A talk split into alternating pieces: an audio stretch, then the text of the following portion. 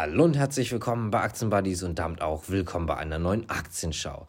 Heute ganz kurz mal vorweg. Ich denke mal, ihr hört das und wenn nicht, dann umso besser. Meine Tonqualität ist heute leider nicht ganz so gut wie sonst. Das liegt daran, dass ich unterwegs bin. Das wollte ich einmal ganz kurz erwähnen. Ich hoffe einfach, dass es nicht stört. Und damit würde ich sagen, springen wir auch mal in die Themen. Denn es geht heute um FTX und Sam Bankman Fried. Die Schlinge schließt sich immer weiter. Außerdem gucken wir uns Rheinmetall an. Die Puma-Panzer sollen in zwei bis drei Wochen instand gesetzt werden.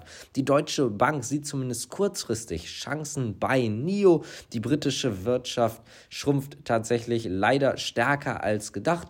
Außerdem werden wir uns nochmal Juniper anschauen. Die fliegen nämlich aus dem S-DAX. Das hat natürlich auch einen Grund. Und zu guter Letzt gucken wir uns dann die Commerzbank an, denn die hält auch Öffnung von den Filialen am Samstag für denkbar. Fangen wir direkt einmal an mit FTX.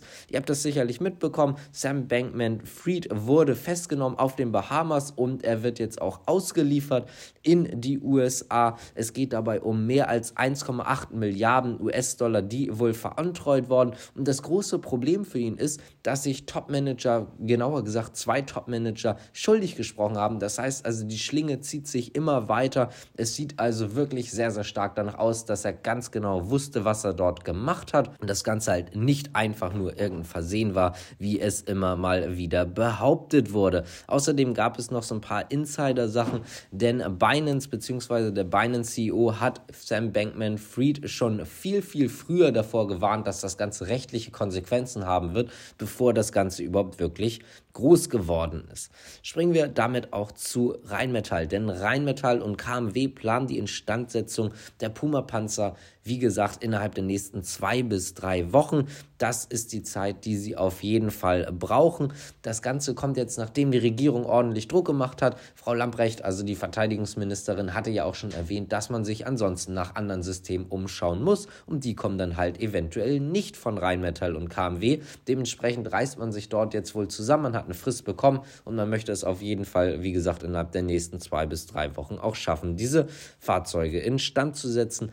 Außerdem möchte man selbstverständlich auch, dass weitere Panzer geliefert werden können, denn aktuell wurden die Lieferungen ausgesetzt bzw. die Bestellung ausgesetzt. Sowohl KMW als auch Rheinmetall haben ganz, ganz grob gesagt sich dazu geäußert, in dem Sinne, dass man jetzt die höchste Priorität bzw. das oberste Ziel hat, die Panzer jetzt instand zu setzen und dass man seine ganze Energie darauf jetzt erstmal legen wird. Bleiben wir nochmal in Deutschland bzw. naja gut, zumindest vom Analysten in Deutschland von der Deutschen Bank und zwar sieht man gerade kurzfristig ganz gute Chancen bei NIO. Man hatte im Jahr 2022 wirklich eine Börsenperformance, die unter aller, ja, unter aller Sau war, um das mal ganz kurz zu sagen. Insgesamt ist die Aktie mehr als 63 Prozent im Minus rein jetzt auf der Basis von Anfang des Jahres. Allerdings geht die Deutsche Bank davon aus, dass das jetzt eine kleine Trendänderung gibt, dass es ein versöhnliches Jahresende gibt und man eine positive Entwicklung jetzt noch innerhalb relativ kurzer Zeit haben wird. Das Ganze ist dann eine kurzfristige Anlage, Idee und dementsprechend muss man auch ganz einfach sagen, es ist jetzt nichts, dass sich jetzt irgendwas geändert hat bei der Deutschen Bank, dass man jetzt irgendwie eine neue Empfehlung oder sonst was hat. Es geht hierbei wirklich nur um eine kleine Trading-Idee, um das einfach mal so zu sagen. Am 24. Dezember wird das Unternehmen nämlich auch sein Neo Day abhalten und da kann es natürlich sein, dass dort nochmal ein neuer Schub kommt. Unter anderem sollen übrigens voraussichtlich zumindest zwei neue Modelle präsentiert werden. Insgesamt liegt das Kursziel übrigens bei 21 US-Dollar von der Deutschen Bank aus gesehen, also das NIO-Kursziel wir liegen dort bei rund 11 US-Dollar 60 mit einer Einstufung übrigens von bei. Das heißt also generell längerfristig empfiehlt man NIO sowieso, aber wie gesagt, hierbei geht es erstmal um einen kurzen Trade.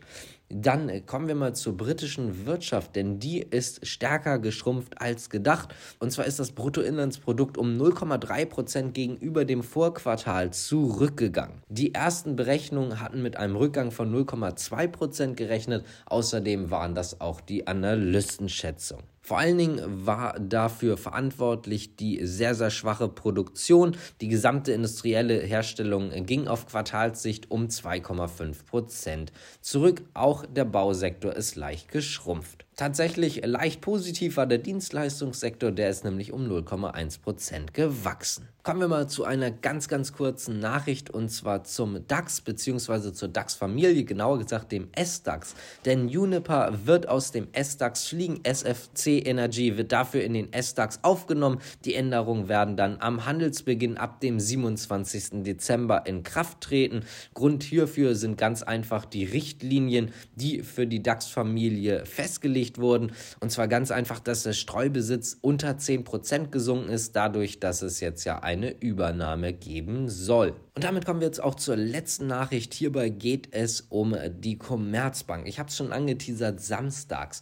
Normalerweise arbeiten samstags die Banken ja nicht. Die Bankarbeitstage ganz normal Montag bis Freitag. Allerdings ist es so, dass die Commerzbank gerade in einem sehr, sehr starken Umbau ist und man natürlich alles prüfen wird, um das Ganze attraktiver zu machen. Insgesamt möchte man natürlich von den Filialen weg, beziehungsweise diese um einiges abbauen, aber die Filialen, die dann da sind, sollen so attraktiv wie möglich gestaltet werden. Und genau deswegen denkt man zumindest darüber nach, dass man als Dienstleistungsunternehmen auch der Nachfrage der Kunden ja, sagen wir mal, gerecht werden muss. Und die Nachfrage der Kunden sagt nun mal, äh, dass es auch samstags interessant wäre, wenn die Banken geöffnet sind.